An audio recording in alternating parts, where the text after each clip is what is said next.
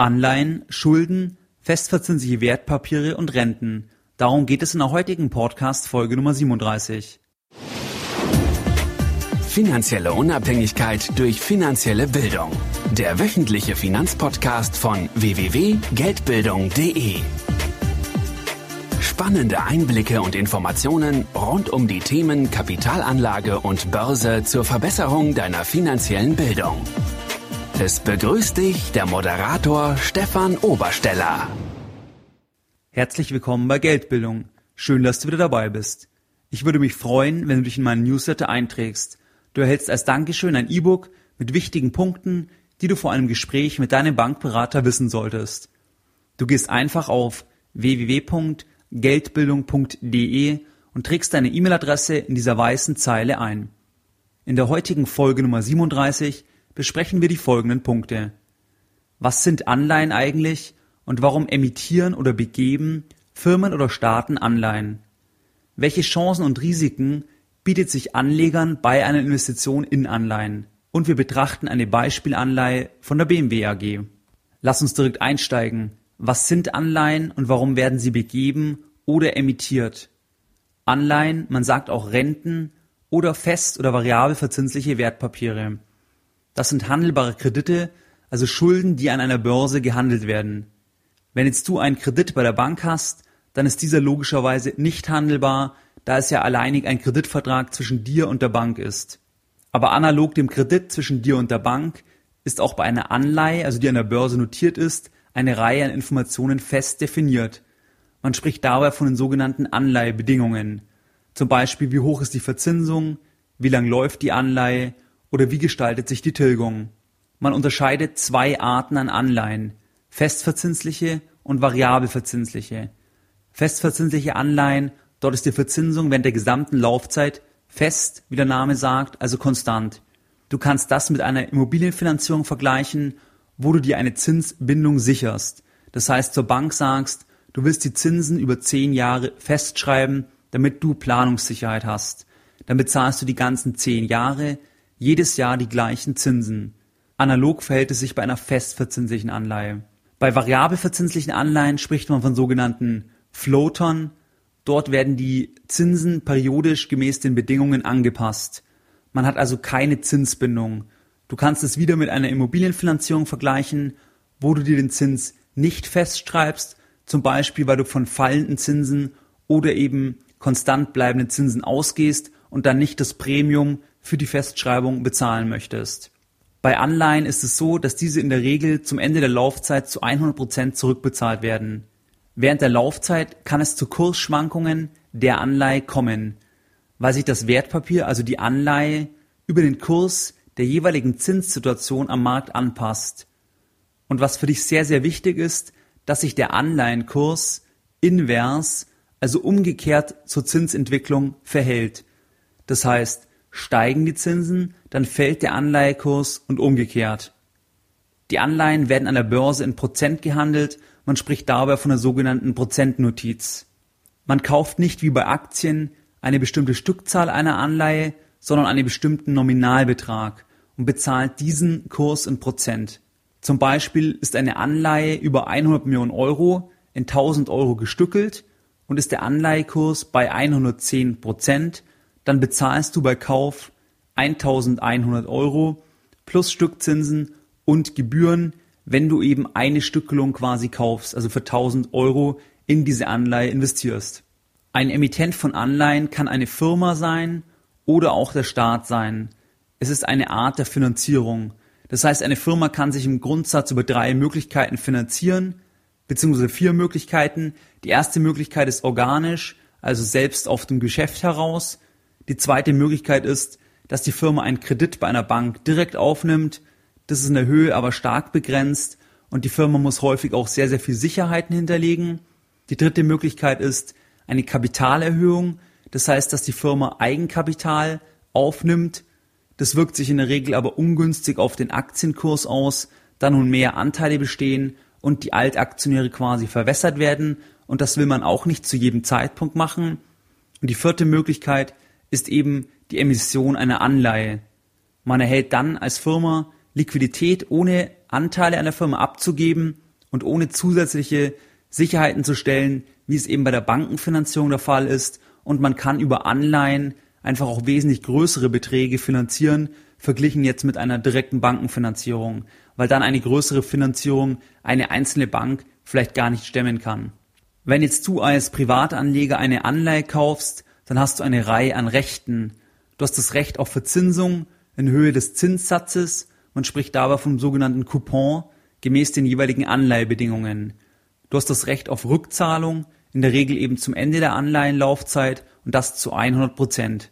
Im Insolvenzfall bist du vorrangig gegenüber den Aktionären. Das heißt, zunächst werden die Gläubiger, also die Investoren, die in die Anleihe investiert haben, bedient, bevor quasi die Aktionäre eben Kapital erhalten. Was du aber nicht hast, ist ein Stimm- oder Teilhaberecht. Das hast du ja nur, wenn du Aktionär, wenn du Teilhaber an der Gesellschaft wirst. Wenn du Besitzer einer Anleihe bist, dann steht dir für jeden Tag Zins zu.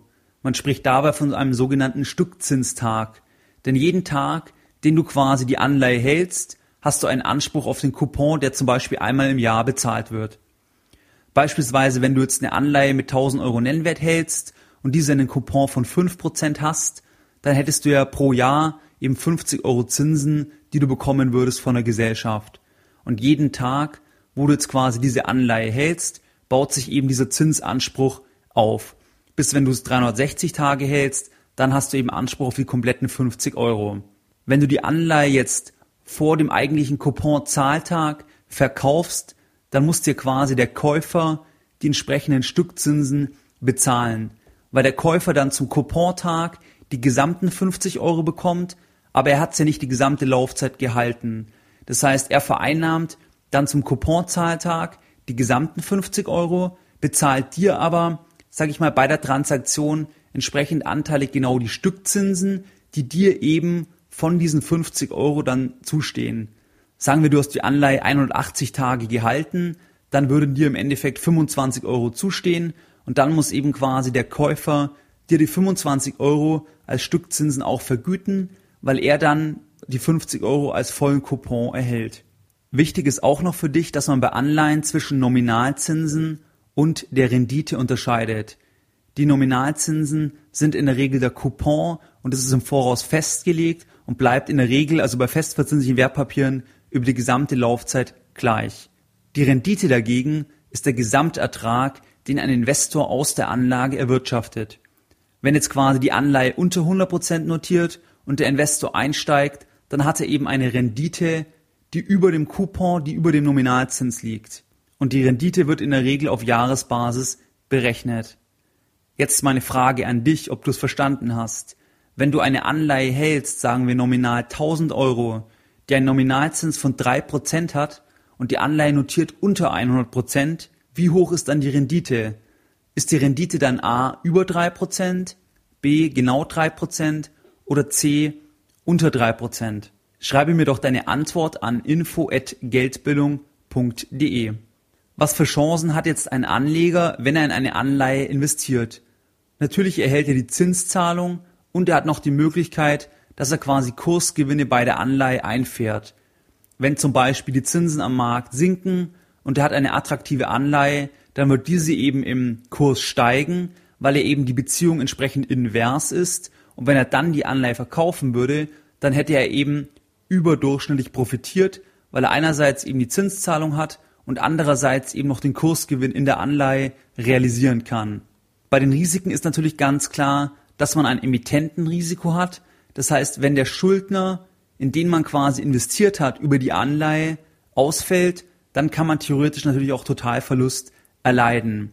Ein weiteres Risiko ist, dass wenn sich die Bonität des Anleihenschuldners während der Laufzeit verschlechtert, dann kann eben auch der Kurs der Anleihe fallen und wenn man vorzeitig dann die Anleihe verkaufen wollen würde, dann würde man eben gegebenenfalls einen Verlust realisieren müssen.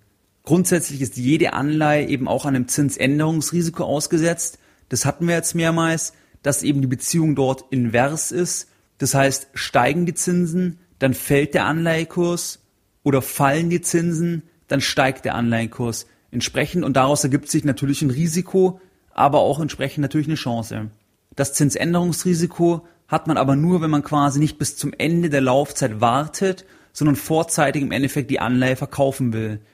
Weil wenn man eh seine Investitionsentscheidung danach getroffen hat, dass man die Anleihe bis zur Fälligkeit halten will, dann ist eigentlich das Zinsänderungsrisiko nicht existent, weil man quasi die Anleihe ja gar nicht verkaufen möchte und am Ende dann sowieso die 100% äh, zurückerhält. Bei Anleihen ist eben das Rating ganz wichtig. Das Rating ist im Endeffekt eine Bonitätsbewertung des Emittenten durch ein externes Unternehmen. Und da hatte ich auch schon mal eine Podcast-Folge darüber gemacht. Das ist dann Standard Poor's, Moody's und Fitch überwiegend. Und das ist eben das, wo die dann entsprechend klassifizieren, in welche Kategorie die Anleihe reinfällt. Und das reicht eben von AAA bis Triple C minus. Und dann ist noch ganz wichtig, dass man unterscheidet zwischen Investment Grade und Non-Investment Grade, beziehungsweise Investment Grade und äh, Speculative Grade. Das Thema war ja dort, gerade für institutionelle Anleger, wenn quasi eine Anleihe durch Abstufung durch die Ratingagenturen das Investment Grade verliert, dann kann es eben sein, dass aufgrund der Police ein institutioneller Anleger die Anleihe verkaufen muss, weil er eben nur Anleihen mit Investment Grade halten darf. Das kann dann einfach zu Druck auf die Anleihe führen und wo dann eben wieder negativ ist für den Kurs. Und wenn du jetzt zum Beispiel auch in der Anleihe investiert bist, weil dann eben einfach ein, ein höherer Verkaufsdruck ist, wenn eben so eine Abstufung erfolgt ist. Jetzt können wir uns noch eine Beispielanleihe der BMW AG anschauen. Den Link zu der Anleihe findest du unter den Show Notes unter geldbildung.de slash Anleihe. Wie du siehst, diese Anleihe, eben die Kursnotierung ist in Prozent. Das heißt, wenn du die Anleihe jetzt kaufen würdest, dann müsstest du den Briefkurs bezahlen. Das kann man sich auch immer ganz einfach merken zwischen Geld und Briefkurs. Du bezahlst immer den höheren Preis beim Kauf und erhältst den niedrigeren Preis beim Verkauf. Bei dieser Anleihe ist der Emittent eben BMW und zwar eine Tochtergesellschaft, die BMW US Capital LLC. Die Stückelung ist in 1000 Euro und die Zinsen gibt es eben entsprechend jährlich. Du siehst, dass der Coupon 5% pro Jahr ist und dass der Coupon immer zum 28.05. bezahlt wird. Die Anleihe ist fällig am 28.05. nächsten Jahres. Das heißt, es sind nur noch 0,55 Jahre aus jetziger Sicht, bis die Anleihe eben fällig ist. Das gesamte Emissionsvolumen ist 1,75 Milliarden Euro und es ist eine festverzinsliche Anleihe. Du siehst jetzt zum Beispiel, Stand heute, jetzt 9.11., 165 Tage rum sind, seit der letzte Coupon bezahlt wurde. Das heißt, wenn jetzt der Käufer jetzt in diese Anleihe investiert, dann muss er dem Verkäufer eben quasi den Couponanspruch abgelten, weil der Käufer dann eben zum 28.05 den vollen Coupon in der Höhe von den 5% erhält. So, was sind deine Lessons learned in der heutigen Podcast Folge Nummer 37? Anleihen sind an der Börse notierte Schulden von Unternehmen oder von Staaten und diese dienen zur Kapitalbeschaffung.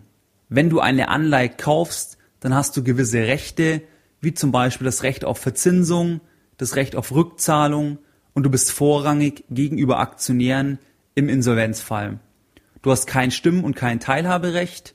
Du hast mit der Anleihe ein Zinsänderungsrisiko und ein Kontrahentenrisiko. Und jetzt am Ende möchte ich die heutige Folge Nummer 37 wieder mit einem Zitat beenden und heute eines von John Bogle zum Thema Exchange Traded Funds, ETFs, also börsengehandelten Indexfonds. In the long run, it's something everybody will be doing because it reduces costs. Mehr Informationen zum Thema finanzielle Bildung auf dem Weg zu deiner finanziellen Unabhängigkeit findest du unter www.geldbildung.de. Und immer daran denken, Bildung hat die beste Rendite.